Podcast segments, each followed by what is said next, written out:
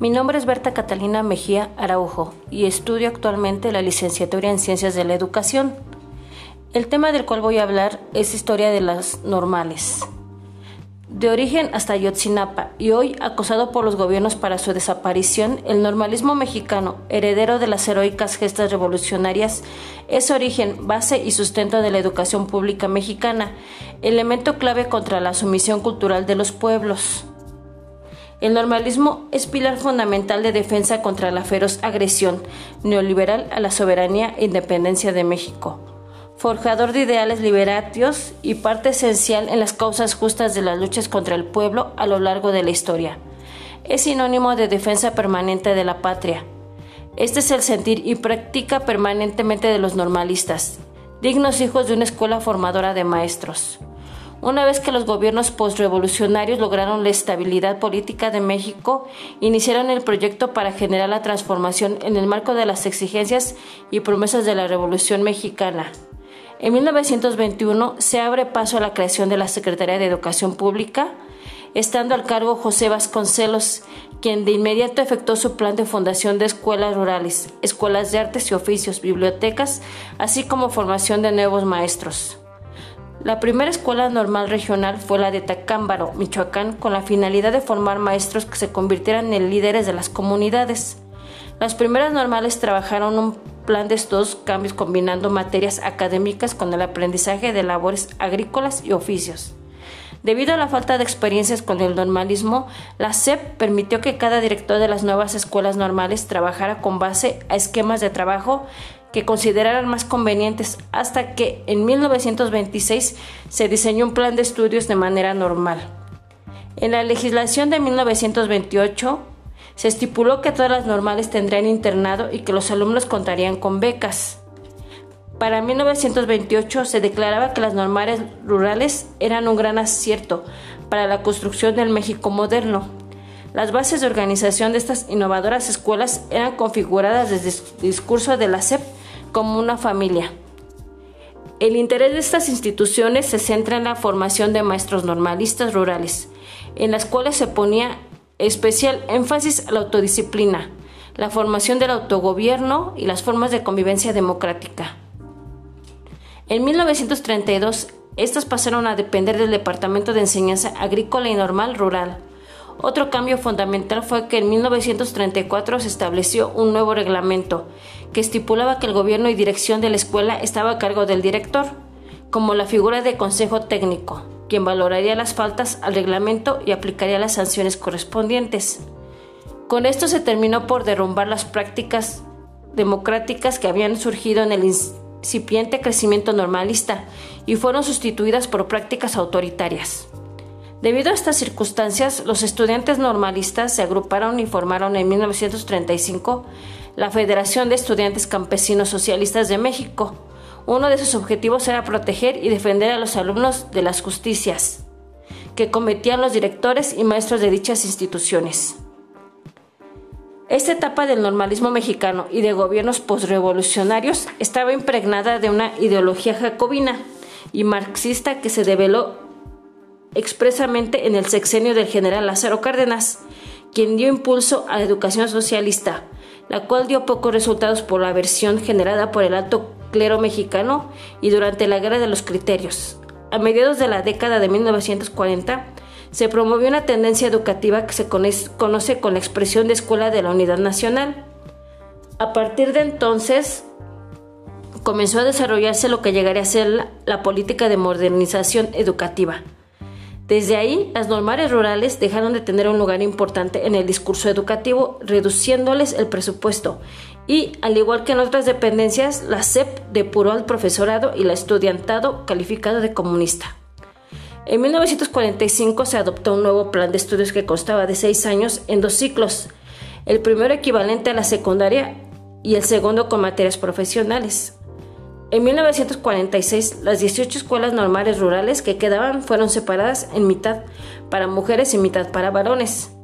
Ya para 1953, las normales dependían de la Dirección General de Enseñanza, la cual tenía registradas 64 normales. En 1957 incrementaron a 72, de las cuales 14 eran normales rurales.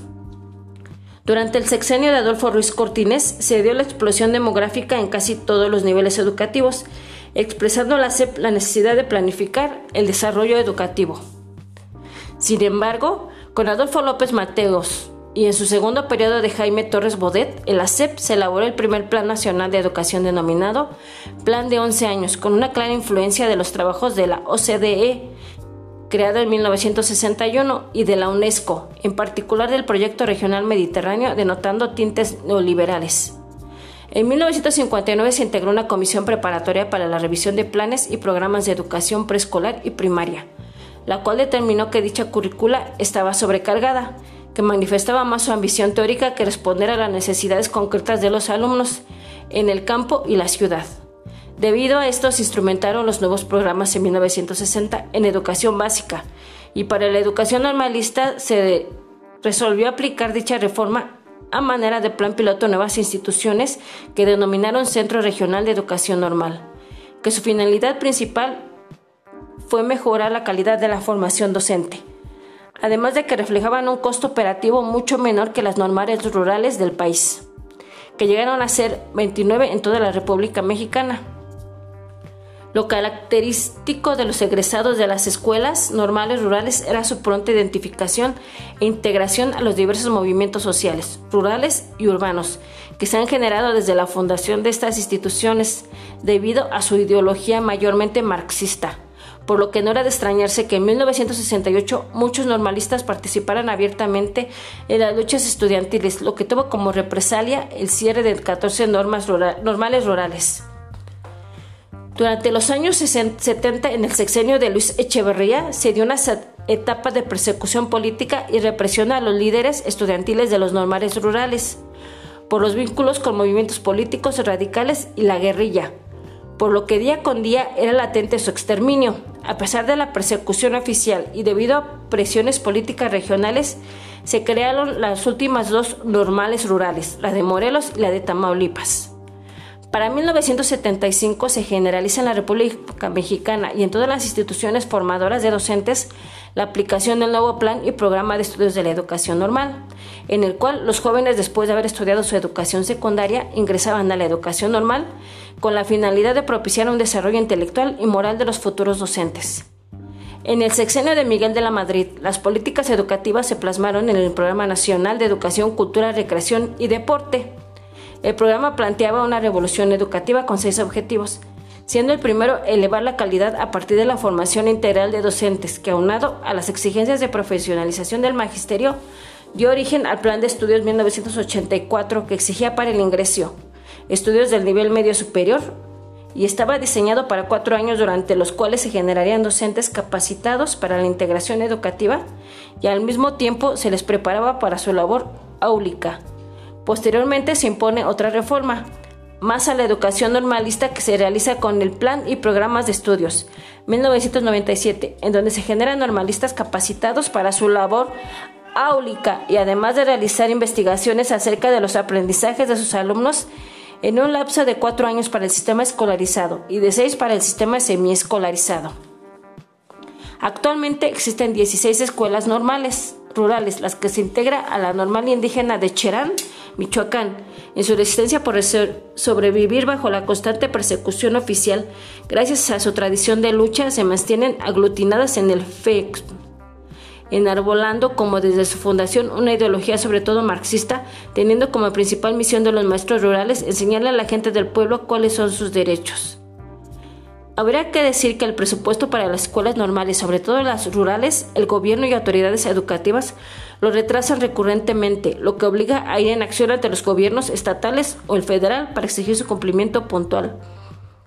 Esto es motivo de permanentes luchas y acciones estudiantiles y populares. En el acontecer diario de una escuela normal, la convivencia con los demás compañeros, las permanentes luchas estudiantiles, el estudio y formación teórica, se comprende a la perfección que el verdadero maestro de vocación de convicción intacta es el que se, el que se, se forja para la defensa de la soberanía y la patria. Es el que se hace fuerte en las adversidades y ambientes a veces complicados y otras de camadería. De las áreas más marginadas de todas las entidades y de México. Recientemente, con el decreto presidencial en materia educativa impuesto al gobierno mexicano por la OCDE y aprobado por el Pacto por México, publicado en el Diario Oficial de la Federación el día 26 de febrero de 2013 y que modifica los artículos 3 y 73 constitucionales para la ejecución de la reforma educativa de interés económico pleno para los neoliberales, va de la mano un proceso mucho mayor de agresión contra, contra todas las escuelas normales públicas. 274 aproximadamente, con intención de desaparecerlas gradualmente al candado por llamarle el Plan Integral de Diagnóstico, Rediseño y Fortalecimiento para el Sistema de Normales Públicas, plan que pretende sepultar el normalismo e implementarse a partir de agosto de 2016. Para sustentar este letal plan contra los estudiantes normal, normalistas y las escuelas normales los incluyen en todo el proceso de la regresiva reforma educativa que aprueban en el Congreso de la Unión la mayoría de los congresos locales de diputados de las entidades. Las leyes reglamentarias del INE, LGE y LGCPD, enlazados con la armonización de las leyes educativas de las 31 entidades, incluidos en los lineamientos del INE, el nuevo modelo educativo y que en su tarea central del plan para las escuelas normales, con metas precisas y los argumentos pañales para su aplicación.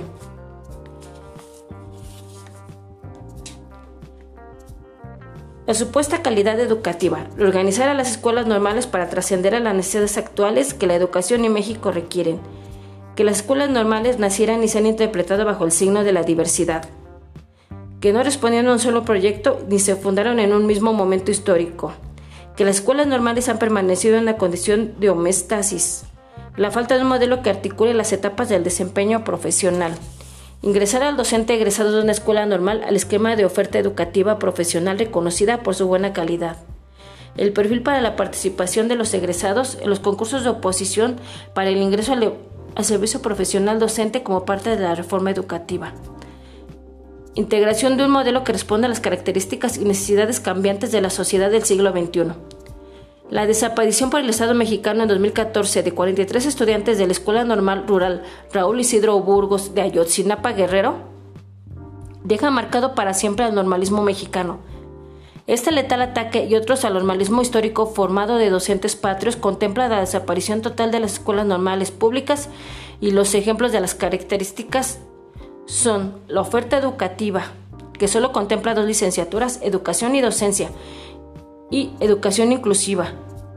La tendencia a, desaparecer las demás carreras que ahora se imparten como educación preescolar, primaria, telesecundaria, educación física especial indígena. En esta lógica, el plan del gobierno es el de cerrar muchas de las escuelas normales que hoy existen.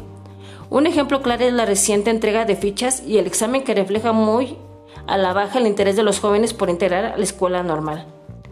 El INE pretende formar docentes con perfiles y criterios de idoneidad en base a las reglamentaciones de la reforma educativa empresarial impuesta por la OCDE que se someten en competencias desleales en evaluaciones punitivas y los idóneos ingresen al servicio educativo sin derechos laborales.